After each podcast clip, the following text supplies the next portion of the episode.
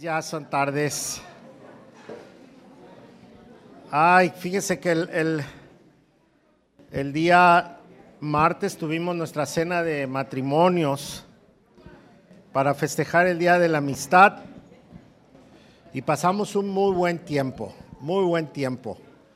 Y este, cenamos rico, convivimos. Yo no sé si estuvo buena la conferencia o no, pero yo la disfruté porque yo la di, ¿verdad? Pero, pero, bien. Y este, y, y luego hizo frío, ¿ah? Rico, de ese frío rico, allá arriba. Y la pasamos bien. Si usted no vino, pues se lo perdió. Pero pasamos un muy buen tiempo. Quiero comentarles que el día sábado vamos a tener reunión de varones y, y vamos a cenar también por Día de la Amistad. Aquí no, no, no invitamos a las mujeres. Puros hombres. Qué pena. Pero las mujeres en la mañana tienen desayuno de mujeres y no invitan hombres. ¿Ok? Entonces, en la mañana desayuno de mujeres y en la tarde cena de varones, de machos masculinos. Ok, entonces para que lo anote ahí en su agenda y no falte, si puede, si no trabaja, eh, si ese día descansa o algo, o trabaja por la tarde, las mujeres tienen chance de venir. Y los hombres en la tarde también, igual, si no hay trabajo, pueden venir por la tarde. A las 7, a las 9 de la mañana es el desayuno y a las 7 de la noche es la, la cena. Ok, para que señora mande a su marido, dígale, ya obedéceme, vete a los varones, ándale. ¿eh?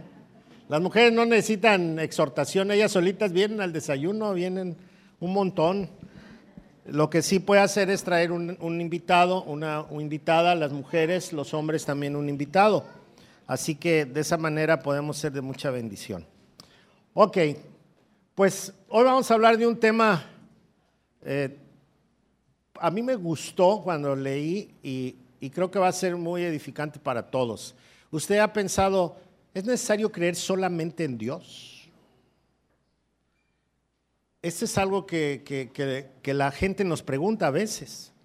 ¿Y es todo Dios? ¿Todo Dios? Sí, todo Dios. Ay, no, en estos tiempos, ¿quién va a estar creyendo solo en Dios? Hay muchas otras cosas. Y, y hay gente que piensa que, pues que Dios es para gente mayor, especialmente los jóvenes, piensan que pues no, no, no hay mucho que hacer en ese asunto de Dios.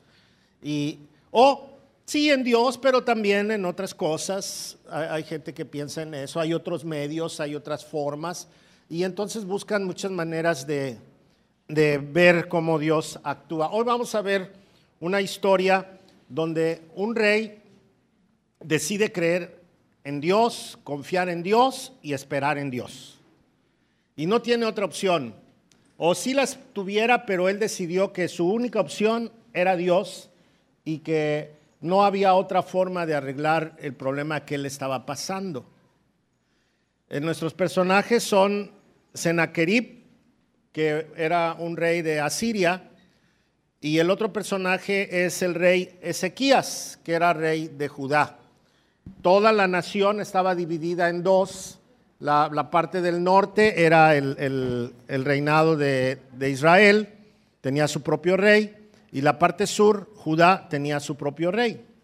Resulta que este hombre, Sennacherib, había entrado a conquistar todo. Era un hombre de guerra y era un hombre de mucha estrategia y había dominado todos los pueblos de su alrededor, entre ellos Samaria. Se llevó mucha gente cautiva de Samaria para Siria y, este, y todos los pueblos de su alrededor poco a poco los iba conquistando y se convirtió en un rey muy fuerte. Y un día decidió empezar a conquistar Judá. Y entonces tomó algunas de las ciudades importantes de, de, Judá como estrategia y su, eh, pues vamos a decir, el broche de oro para, para cerrar esta conquista era Jerusalén. Y en Jerusalén pues estaba el rey, Ezequías. Y Ezequías había hecho algo muy importante. Él había mandado quitar todos los altares que, sus antecesores habían puesto a otros dioses, restableció el culto en, el templo, quitó toda imagen de, dioses falsos del templo y dedicaron solamente a Dios eh, sus servicios, eh, restableció el sacerdocio, o sea, todo iba muy bien, todo muy bien, y, y entonces Dios se agradó del corazón de Ezequías. Pero resulta que de repente este, este rey le manda un, un, un mensaje, Senaquerib, y le dice, voy a tomar la ciudad. Te voy a destruir. Para esto ya había habido muchas amenazas, pero se habían calmado un poquito porque el rey Senaquerib le dijo, dame derecho de piso y no te molesto. ¿Le suena ese? ¿Sí? Y entonces empezó a mandar dinero y, y, pues Ezequías veía que el ejército de este hombre crecía y crecía y cada vez tomaba más ciudades y ya era un, rey que provocaba mucho miedo en las naciones de su alrededor. Entonces, pues Ezequías trató de darle su, su, mochada a tiempo. Hubo un día que ya no tenía dinero y como él había mandado forrar las puertas del templo de oro, pues le quitó el, el, el oro a las puertas y le mandó su, su, su, cuota. Pero un día el rey dijo, no, ¿sabes qué? Ya, ya me cansé, voy a tomar la ciudad y van a ser mis esclavos todos ustedes. Así que olvídate, ni nadie. Pregunta quién, quién se ha salvado del poderío.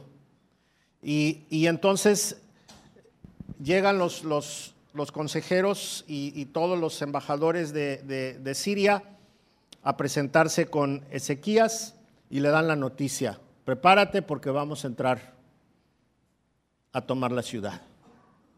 Híjole, ¿cómo se sentiría Ezequías? Ezequías había hecho tantas reformas para que toda la gente se volviera a Dios. Él mismo tenía una comunión especial con Dios. Eh, yo creo que él ya, ya tenía problemas cuando empezó a dar la cuota para que no lo molestaran y seguramente oró y le dijo a Dios, Señor, no es posible que le estemos dando cuotas a estos cuates del crimen organizado, ¿verdad? Y este, ¿hasta cuándo va a ser esto?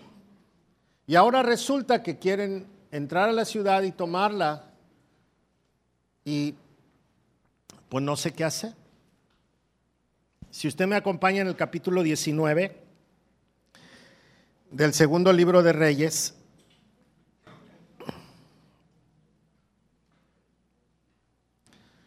empieza a narrar la historia de Ezequías cuando recibió el informe, donde le dijeron que iba a, ser derrotado. Quiero decirle algo. Ezequías tenía un ejército muy poderoso. Tenía muchos caballos, muchos carros, gente muy valiente. Era un, ejército poderosísimo. Pero lo que hizo la estrategia de, de, del rey de Siria era apoderarse de las ciudades de alrededor para que no le ayudaran. Y con los aliados y con todo lo que eh, el rey de Siria había acumulado en cuanto a poderío, él estaba calculando que ya podía derrotar a, a Ezequías. Ezequías no había querido pelear por no arriesgar a la gente, por no hacer una matanza, porque iban a ser dos, dos, ciudades muy poderosas, dos reinos muy poderosos los que iban a pelear, y entonces él no quería arriesgar la vida de tanta gente. Entonces por eso decidió mandar su cuota y llevársela en paz. Pero pues llegó el momento en que aquel malvado decidió no respetarlos y dice así, verso 1 del capítulo 19 del segundo libro de Reyes, recuerde que tengo la nueva traducción viviente. Dice, cuando el rey Ezequías oyó el informe, rasgó su ropa, se vistió de tela áspera y entró al templo del Señor. Enseguida envió a Eliakim, administrador del palacio, a Sebna, secretario de la corte, y a los principales sacerdotes, todos vestidos de tela áspera, a hablar con el profeta Isaías, hijo de Amós. Ellos le dijeron, el rey Ezequías dice, Hoy es un día de dificultad, insulto y deshonra. Es como cuando un niño está a punto de nacer, pero la madre no tiene fuerzas para dar a luz. Tal vez el Señor tu Dios haya oído al jefe del Estado Mayor asirio, que fue enviado por el rey para desafiar al Dios viviente y lo castigue por sus palabras. Te rogamos que ores por los que hemos quedado. Una vez que los funcionarios del rey Ezequías le dijeron a Isaías, le dieron a Isaías el mensaje del rey, el profeta respondió, díganle a su amo, esto dice el Señor. No te alteres por ese discurso blasfemo que han pronunciado contra mí los mensajeros del rey de Asiria. Hasta ahí vamos a leer. Es impresionante cómo Ezequías no llama al ejército. Ezequías no manda llamar a los generales, no manda llamar a los jefes de la, de la guarda de, de la frontera. No, no hace ningún movimiento de estos. Él a quien manda llamar es aparte de su gabinete y les dice que oren.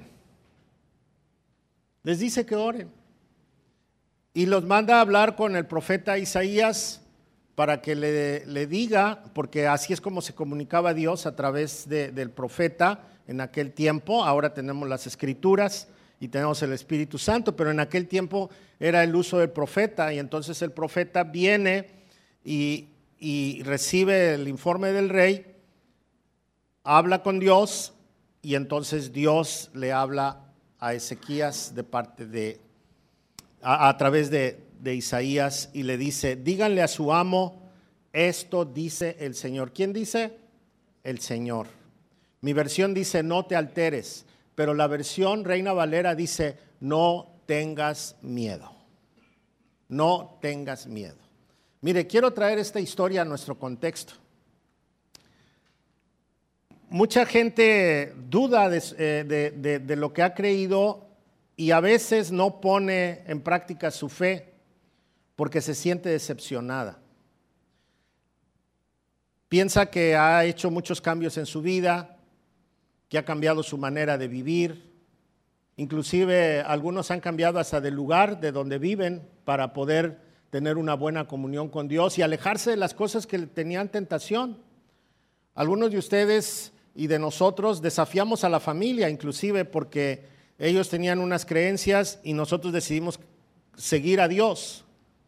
Y cuando nosotros estamos más consagrados a Dios, cuando nuestro corazón está convencido de que en Dios tenemos todas las cosas, se vienen los problemas graves. Y entonces viene un pensamiento, ¿por qué ahora que estoy sirviendo al Señor, ahora que he hecho un compromiso de estar bien con Él y con toda la gente, ¿por qué ahora tienen que venir los problemas tan graves y tan grandes? Cuando yo estaba del otro lado, me iba re bien. Ni problemas tenía. Parecía que todo estaba correcto. ¿Y por qué ahora que, me he acercado a Dios se me vienen todos estos problemas? Fíjese que la pregunta de Ezequías fue al profeta, ¿será que Dios le permitió que me sucediera esto? Esa era la duda que él tenía. ¿Será que Dios está permitiendo que yo esté pasando por esto? Y Dios le responde, no, no tengas miedo, no tengas miedo por lo que te puedan decir. Primero, guarda tu corazón. Entonces, podríamos decir que este es el primer punto de este mensaje. No tengas miedo, no tengas miedo. Es muy normal que nosotros cuando nos acercamos a Dios vamos a recibir un ataque espiritual porque ya no pertenecemos al mundo al que pertenecíamos. ¿Sabe? Eh, eh, el rey que, que estaba antes de él, pues había hecho lo malo y había hecho otras cosas y tenía buenas alianzas con otros reyes y se la pasaban bien. Pero ahora que Ezequías había decidido hacer las cosas de manera correcta, entonces viene un problema todavía más grave. Y entonces cuando pasamos por esa situación decimos, pues ¿dónde estoy mejor? Ah, porque le tenemos mucho miedo al dolor, a sufrir, y, y entonces decimos, pues yo creo que me regreso, porque allá estaba yo bien. Es un pensamiento natural. O a lo mejor hay otra forma y no solamente Dios. ¿Por qué solamente confiar en Dios? A lo mejor hay otro tipo de soluciones, ¿no? A lo mejor el rey podía hacer una alianza con otro rey que no es creyente y entonces venir y acabar con este rey de Siria. Pero no, no pensó eso el rey. Él dijo, yo tengo que consultar a Dios. Él pudo haber hablado a los generales y decir, pues vamos a enfrentarlos. Hay que hacer una buena guerra y vamos a morir en la batalla. Pero tampoco quiso hacer eso. Él tenía muchos recursos y muchas maneras de, enfrentar esta situación, pero él decidió esperar en Dios. Cuando él oró a Dios, cuando el profeta oró a Dios, cuando su gabinete oró a Dios, la respuesta de Dios fue, no tengas miedo. Cuando Dios nos dice, no tengas miedo, quiere decir que Él tiene las cosas en su control. Que aunque para nosotros parezcan descabelladas las situaciones que estamos viviendo, eh, el Señor nos dice, no tengas miedo, no te alteres. De hecho, las palabras de Jesús antes de, subir al cielo fue, no tengan miedo. A sus apóstoles les dijo, no tengan miedo. Lo iban a golpear, lo iban a crucificar, todo esto, y Jesús les dijo, no tengan miedo. Todo está en el plan. No hay problema. Pero nosotros relacionamos que nuestra comunión con Dios debe de estar ausente de problemas. Y realmente no es así. Estamos en un mundo que causa problemas. Y no se diga México, ¿no? México está lleno de problemas, lleno de gente que, está abusando del miedo de las otras personas y usa el miedo como negocio. Secuestra, eh, extorsiona y todo, todo el movimiento que hay es por miedo. Miedo a perder lo que tengo, miedo a, que me secuestren, miedo a que alguien de mi familia muera. Y es un miedo porque no hay seguridad eterna. Ezequías decidió que Dios hiciera la obra en su vida y nadie más. Y Dios le respondió, no tengas miedo. Yo no sé qué es lo que usted está pasando el día de hoy. Yo no sé cuál es su pensamiento, si usted está eh, enfrentando un problema grave en la vida, si usted deja este problema en las manos de Dios, seguramente el Señor le va a repetir lo mismo que le repitió a Ezequías, no tengas miedo. Porque cuando estamos en manos del Señor, Él se encarga. Mire, hay, hay una gran diferencia entre creer en Dios y confiar en Dios. Se lo voy a poner como un ejemplo.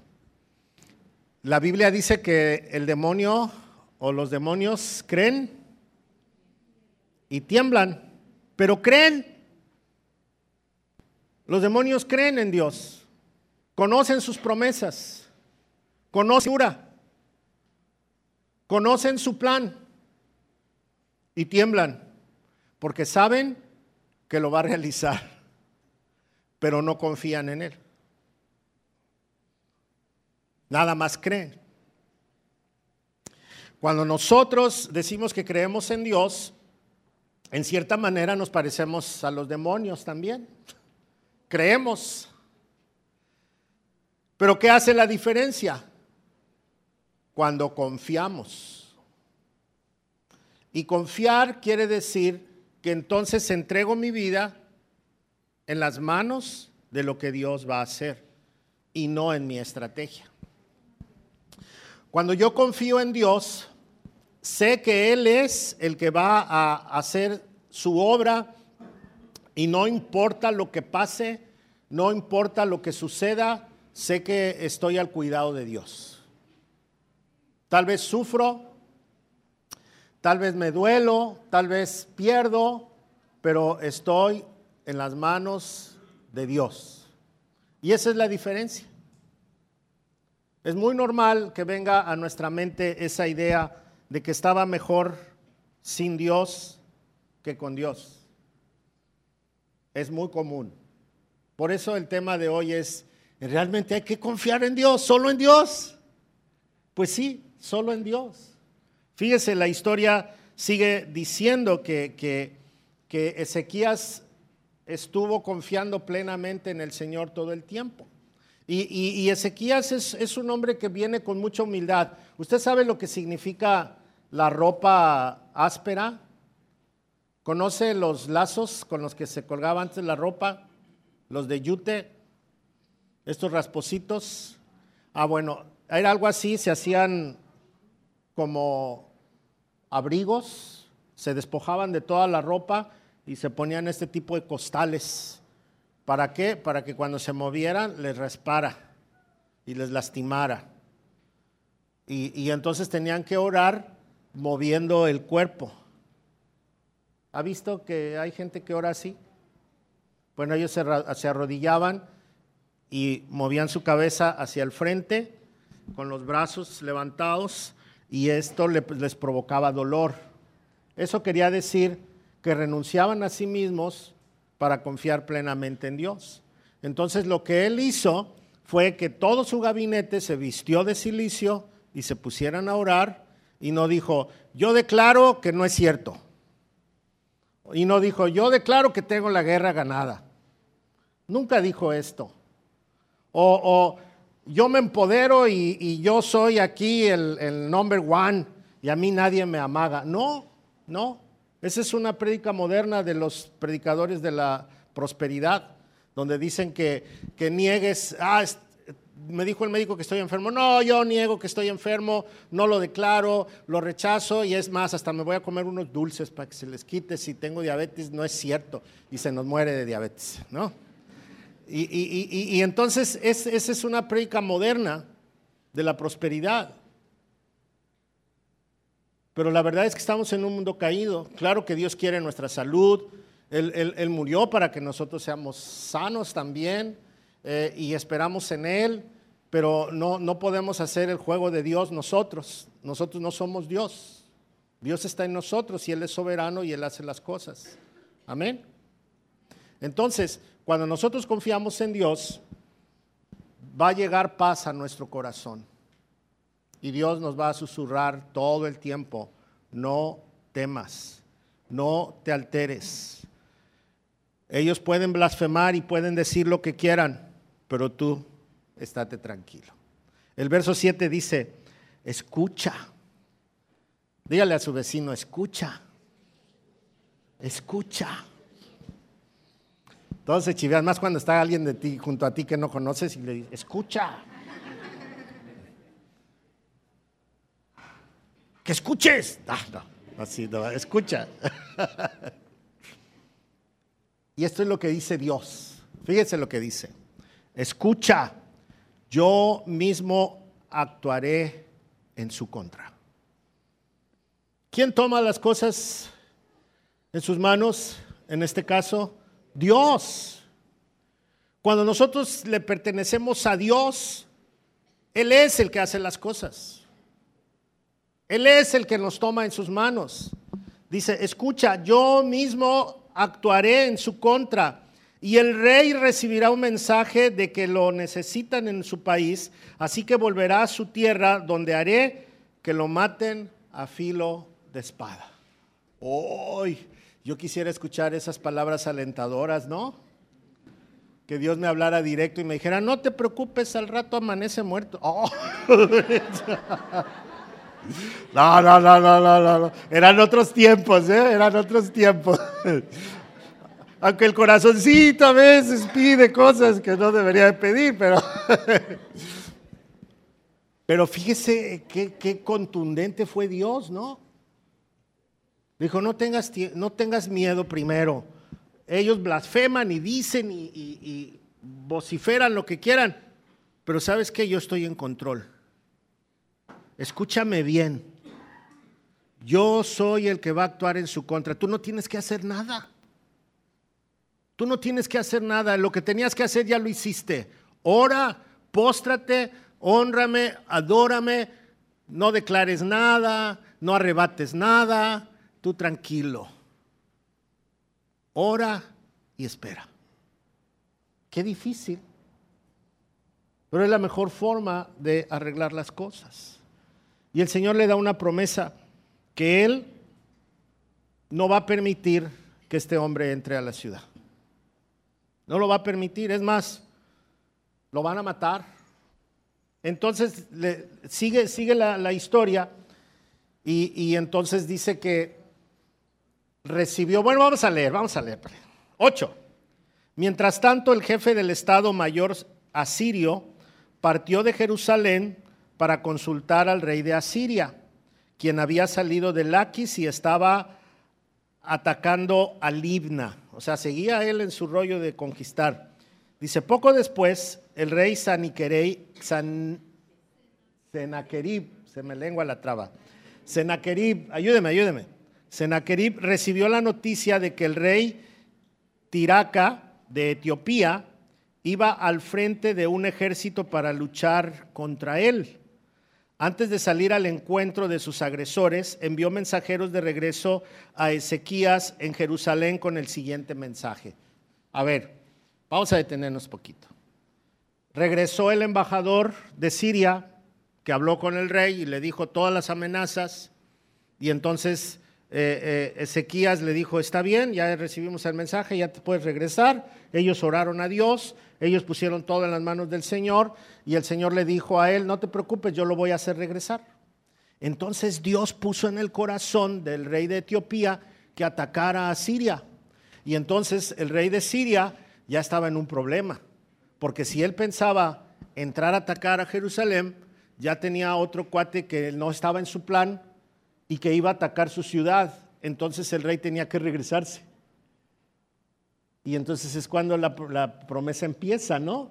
La promesa de Dios empieza en la vida de él. Y entonces le traen la noticia de que este cuate quiere atacarlos y, dice, híjole, ahora cómo le hago.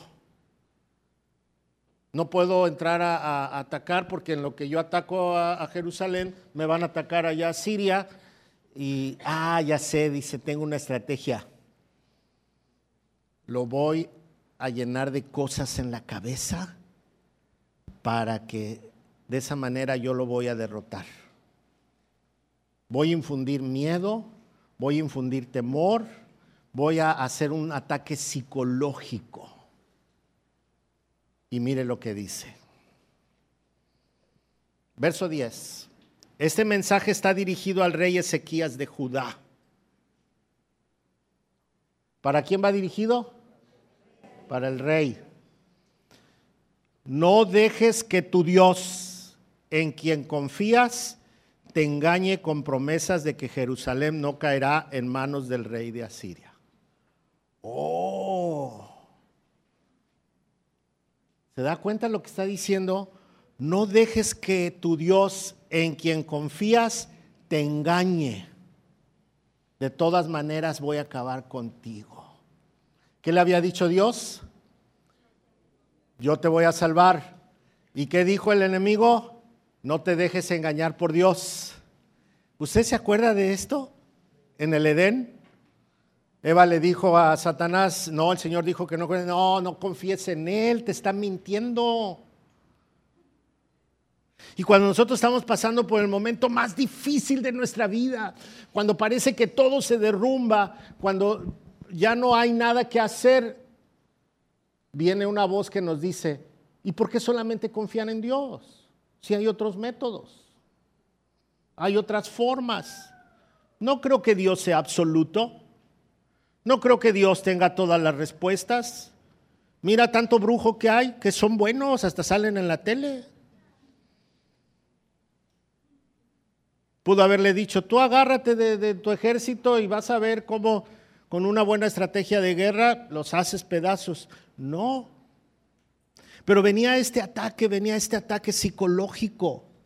Y entonces le empieza a decir, tú sabes perfectamente lo que han hecho los reyes de Asiria, han destrozado todos a su alrededor. O sea, ¿quién eres tú para decir que no va a pasar nada? Dice verso 11, tú sabes perfectamente bien lo que han hecho los reyes de Asiria en todos los lugares donde han ido. Han destruido por completo a todo aquel que se ha interpuesto en el camino. ¿Por qué serías tú la excepción? ¿Qué no ves nuestro poderío? ¿No, ves lo que somos? Tú no puedes ser la excepción.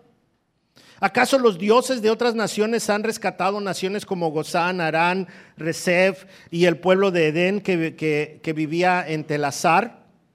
Mis antecesores los destruyeron a todos. ¿Qué sucedió con el rey de Amad y el rey de Arfat? ¿Qué les pasó a los reyes de Sefarbaim, de Jena y de Iba? Dice que después de recibir la carta de mano de los mensajeros y de leerla, Ezequías subió al templo del Señor y desplegó las cartas ante el Señor, en presencia del Señor, el rey hizo la siguiente oración. Oh Señor Dios de Israel, tú estás entronizado entre los poderosos querubines.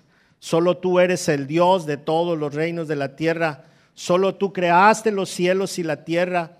Inclina, inclina, inclínate, oh Señor, y escucha. Abre tus ojos. Oh Señor, mira escucha las palabras desafiantes de Sennacherib contra el Dios viviente.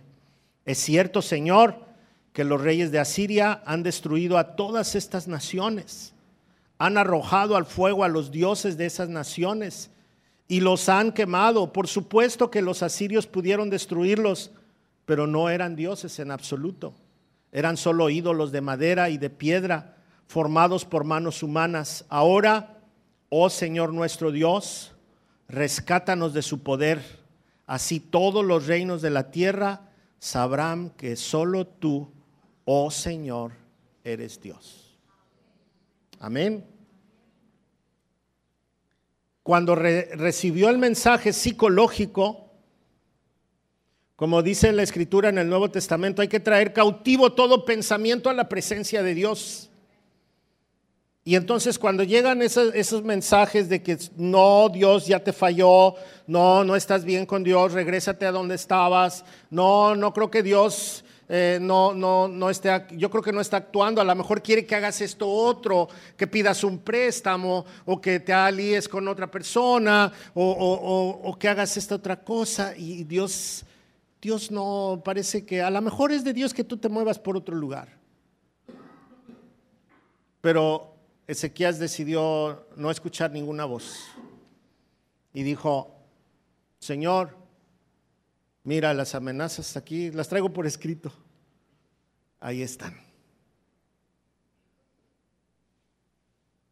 Sé tú mi refugio, sé tú el que me contesta, sé tú, pero lo más importante no, no fue solamente las cartas, sino el corazón de Ezequías. Dice, Señor, mira, oye, escúchame, rescátanos para que todos los reinos de la tierra sepan quién eres tú. ¿Quién eres tú? El predicador moderno les, diría hoy, tú hazlo porque tú tienes poder. Tú reprende. Y al rato va a estar el letrero de, Jorge Guzmán en todas partes, en la televisión y en todas partes, porque al final a quien le rinden cuentas, a quien le rinden pleitesía es al hombre y no a Dios. Pero Ezequías dice, no, no, no, no, no, no. Que todos sepan que tú eres Dios, que tú eres el poderoso, que tú eres quien nos rescataste, que todos puedan darse cuenta quién eres tú, no quiénes somos nosotros. Y entonces cuando nosotros confiamos plenamente en Dios y buscamos que le den la gloria a Dios, entonces nosotros vamos a poder ver su poderío. Porque al final, nosotros quiénes somos? Somos personas que necesitan ser rescatadas también. Somos personas que necesitan el perdón de Dios. Somos personas que necesitamos su misericordia. Entonces no somos nadie para darle órdenes a Dios, no somos nadie para hacer declaraciones irrespetuosas usando el poder de Dios de manera equivocada. No somos nadie para exigirle a Dios que haga esto o aquello, no. Porque Dios es soberano y es todopoderoso. Pero cuando nosotros tenemos un corazón humilde, cuando nosotros nos acercamos a Él para decirle que Él se glorifique y que Él sea alabado y que Él sea el que toda la gente voltee a ver, entonces el Señor va a hacer grandes cosas en nuestra vida. Pero necesitamos paciencia. Y ese es un problema. Queremos, como estamos acostumbrados a que si llegamos a, a, McDonald's y nos dan inmediatamente la hamburguesa, así queremos que Dios actúe. Oramos y ya estamos esperando a ver a qué hora, Señor. Ya te tardaste 15 minutos, ¿no? Mire, vamos a seguir leyendo, ¿sale? ¿Ya se aburrió? ¿No se ha aburrido? ¿No? ¿Usted cree que Dios es poderoso? ¿Usted cree que Dios tiene control del problema que usted está viviendo ahora? Sí, pues entonces tenemos que confiar porque el Señor va a hacer grandes cosas. Dice el verso 20. Después Isaías, hijo de Amós, le envió a Ezequías el siguiente mensaje. Esto dice el Señor de Israel. He oído tu oración con respecto al rey Sennacherib de Asiria y el Señor ha pronunciado estas palabras en contra de él. ¿Quién las pronunció? El Señor. Dice Pedro que nosotros no nos debemos atrever a, decir cosas contra alguien, ni a declarar cosas contra alguien, porque esa no es nuestra función. ¿Sí? Si usted la escucha de predicadores, no es nuestra función. Eso creen ellos, pero están fuera del contexto. Pero dice aquí que el Señor fue el que levantó la voz contra este rey y dice, la hija virgen de Sión te desprecia y se ríe de ti. La hija de Jerusalén menea la cabeza con desdén mientras tú huyes. Hijos, son palabras poderosas. Le está diciendo al rey, mira, esta ciudad tan pequeñita, esta ciudad que tú querías llegar y devorarte, es como una muchachita virgen que se ríe de ti y te dice, no, no te quiero muchacho, vete por allá. Y se te desprecia y mueve la cabeza mientras tú sales corriendo? ¿A quién has estado desafiando y ridiculizando? ¿Contra quién levantaste la voz? ¿A quién miraste con ojos tan arrogantes? Dice, fue al santo de Israel. Yo quiero decirle algo. Este hombre quería devorar a los hijos de Dios. Y Dios salió en defensa de sus hijos. Y si usted es un hijo de Dios, una hija de Dios, el Señor siempre va a estar dispuesto a defenderle. El Señor siempre va a estar dispuesto a levantarle. ¿Sabe por qué? Porque Dios no permite que toquen a un hijo de Dios. Un hijo de Dios está protegido por él. Dice, ¿a quién miraste con ojos tan arrogantes? ¿A mis hijos? Pues fíjate que no. Cuando despreciaste a mis hijos, me despreciaste a mí. Por eso ni nosotros tenemos que levantar juicio contra otro hijo de Dios. Por eso ni nosotros tenemos autoridad para despreciar a alguien, porque somos criaturas de Dios. ¿Sí? Por eso la Biblia dice que no andemos de chismosos, de criticones, de todo, porque es, es la creación de Dios y todos somos diferentes. Claro que hay algunos que no quiere uno soportar, pero lo tiene uno que soportar. ¿eh? Pero no hacer nunca declaraciones contra nadie. Entonces dice, ¿a quién miraste con ojos tan arrogantes? Fue al santo de Israel, no al pueblo. Dice, por medio de tus mensajeros has desafiado al Señor. Dijiste, con mis numerosos carros de guerra conquistaré las montañas más altas, sí, las cimas más remotas del Líbano. Corté sus cedros más altos y sus mejores cipreses, alcancé sus rincones más lejanos y exploré sus bosques más espesos. Cavé pozos en muchas tierras extranjeras y me refresqué con sus aguas. Con la planta de mi pie detuve todos los ríos de Egipto. Pero ¿acaso no has oído? Yo lo decidí hace mucho tiempo. O sea que Dios le permitió a este pueblo de Asiria hacer todo eso. Porque Él tenía un propósito para el pueblo que Él había escogido. Ay, Señor, entonces tú permitiste que todo esto estuviera viviendo a mi alrededor. Sí, porque yo quería que tú confiaras plenamente en mí y vieras mi poder. ¡Uy, qué duro, ¿no? Más cuando hemos sufrido tanto por algo. Dice, hace mucho que lo planifiqué y ahora lo llevo a cabo. Yo determiné que tú aplastarás ciudades fortificadas y las redujeras a un montón de escombros. Por eso sus habitantes tienen tan poco poder y están tan asustados y confundidos, son tan débiles como la hierba, tan fáciles de pisotear como tiernos brotes verdes, son como hierba que sale en el techo de una casa que se queman antes de poder crecer alta y lozana. Pero a ti te conozco bien. Le está diciendo al enemigo, a ti te conozco bien, sé dónde te encuentras y cuando entras y cuando sales Conozco la forma en la que desataste tu furia contra mí. Ya no está hablando del pueblo. Dice, tu error fue pelearte contra mí. Por esa furia en mi contra y por tu arrogancia que yo mismo oí, te pondré mi gancho en la nariz y mi freno en la boca. Te haré regresar por el mismo camino por donde veniste. Te voy a sacar como ganado, dice, de mi pueblo.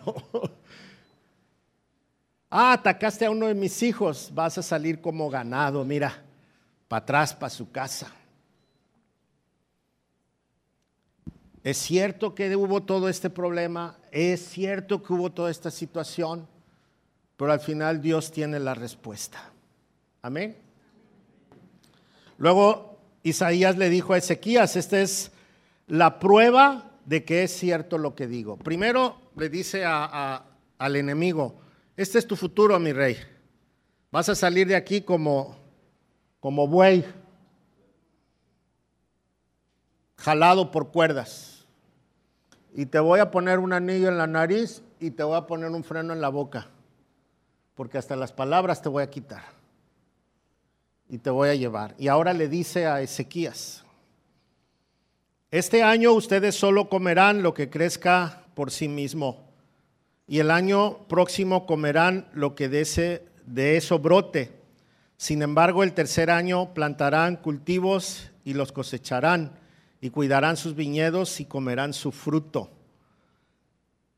¿Sabe qué revela esto? ¿Cuánto tiempo duró el conflicto? Tres años. Tres años. Ahora imagínense la situación.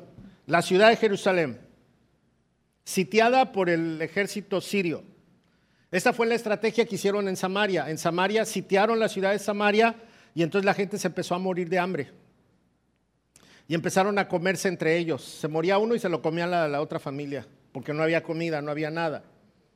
Pero ellos habían confiado en los dioses equivocados, habían rechazado a Dios y, como castigo Dios mandó al ejército sirio y los rodeó y destruyó todo. Ahora, este ejército sirio había hecho lo mismo con, con Jerusalén y lo había sitiado y dijo, bueno, el rey está ya entretenido porque ya, ya se movió, porque allá este, está el, el, otro conflicto con la otra nación, pero aquí está el ejército y vamos a rodear la ciudad hasta que se mueran. Si no es peleando, se van a morir. Y entonces Dios le dio una promesa al rey y le dijo, mira, este año van a comer lo que crezca solito. Lo que crezca solito. Y cuando Dios pone la mano ahí, Dios provee.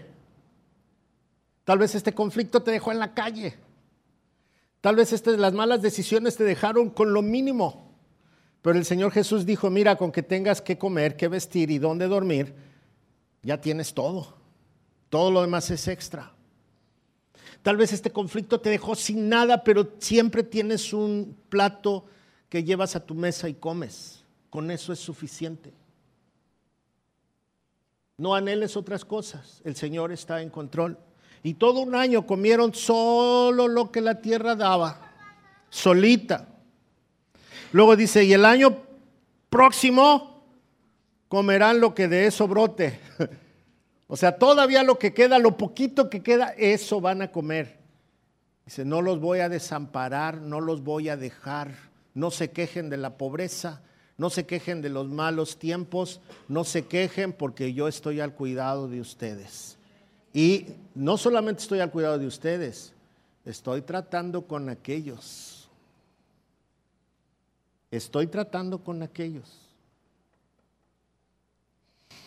Sin embargo, dice el tercer año, plantarán cultivos y los cosecharán.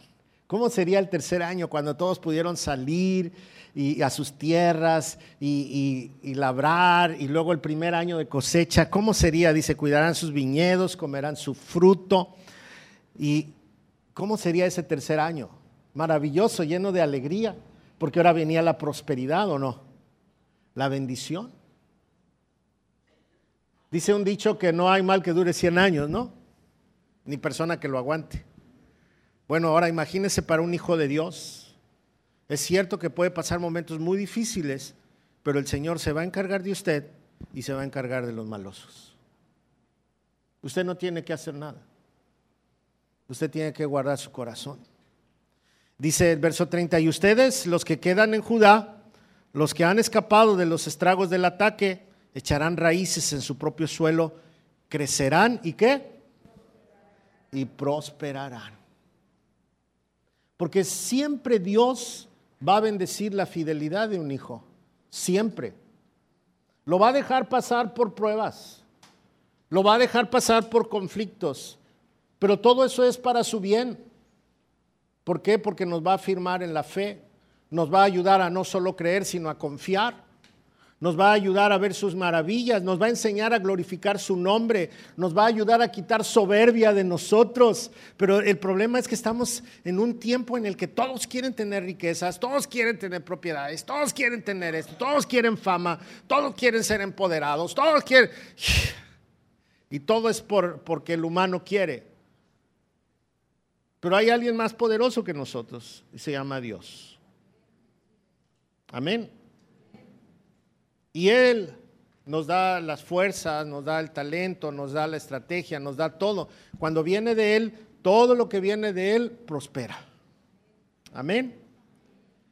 Dice, pues desde Jerusalén, verso 31, se extenderá un remanente de mi pueblo, un grupo de sobrevivientes desde el monte Sión. El ferviente compromiso del Señor de los ejércitos celestiales hará que esto suceda. ¿Quién hará que suceda? Dios hará que esto suceda. Y esto dice el Señor acerca del rey de Asiria. Ahora regresa otra vez al rey. Sus ejércitos no entrarán en Jerusalén, ni siquiera lanzarán una sola flecha contra ella.